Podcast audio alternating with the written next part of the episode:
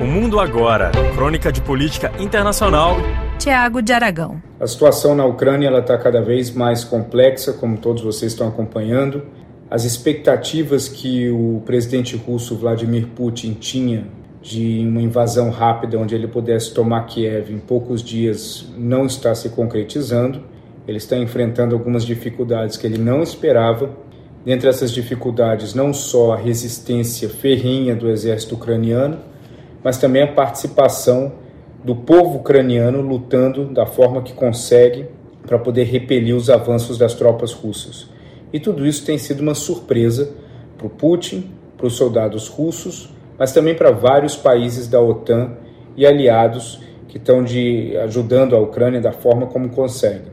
Vários países estão enviando armas, artilharia antiaérea, metralhadoras, munição, dinheiro a fim de que os ucranianos consigam resistir o máximo que eles consigam nos avanços e as tentativas do exército russo de tomar as principais cidades do país. Em cima disso tudo, um ponto muito interessante é o acúmulo de sanções que vem sendo apresentadas e colocadas em prática a cada dia, não só contra a Rússia, mas também contra o presidente russo Vladimir Putin. Uma dessas sanções, direcionadas pessoalmente ao Putin, é algo que ele chegou a dizer há alguns dias de que caso os americanos e os europeus aplicassem sanções contra ele, eles se arrependeriam profundamente de terem feito isso. Ou seja, na prática, a ameaça do Putin não adiantou de nada, pois essas sanções foram aplicadas não só em cima da figura do Vladimir Putin, mas em cima de Sergei Lavrov, também seu ministro de Relações Exteriores, vários outros tomadores de decisão importantes dentro do complexo do governo russo e também vários bancos russos, empresas, oligarcas, empresários, todos dentro do pacote de sanções que foram aplicadas pelos americanos, pelos europeus, também pelos japoneses, australianos, etc. Esse movimento ele é inédito pelo volume de sanções num curto espaço de tempo. O Putin, que esperava conquistar a Ucrânia rapidamente e aí poder sentar na mesa de negociação para definir termos da sua forma, se encontra cada vez mais contra a parede. E ele está revelando uma faceta que muitos não conheciam. Desde 1999, o Putin ele sempre alimentou a imagem de ser provavelmente o líder mais meticuloso e calculista entre todos os países relevantes.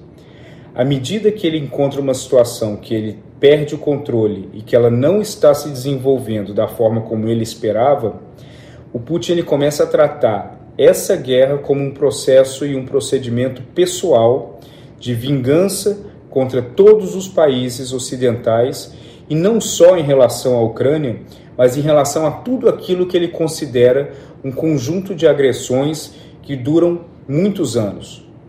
O Putin ele sempre foi muito crítico à, à postura dos países, não só da OTAN, mas ao mesmo tempo ele alimentou uma dependência muito grande dos europeus em cima do gás natural. Ele tinha ali o processo do Nord Stream 2 para ampliar o fluxo de gás natural para a Europa e o fato da Alemanha ter suspendido por, por um prazo indeterminado o processo o pegou de surpresa.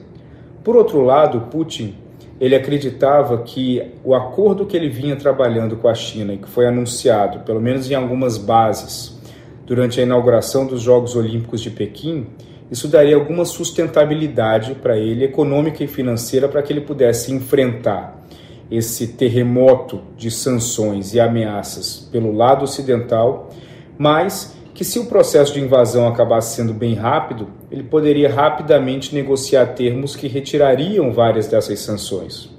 O plano parece não estar funcionando muito bem, porque, como eu mencionei, a expectativa do Putin era de que isso tudo acontecesse muito rápido e terminasse muito rápido. Ele não contava com a força do exército ucraniano e principalmente o volume de participação do povo ucraniano para repelir as tropas russas. À medida que isso vai avançando, ele vai demonstrando cada vez mais uma faceta que nós não conhecíamos, de estar pessoalmente desesperado e fazendo algumas ameaças que são desproporcionais à situação no qual ele está vivendo.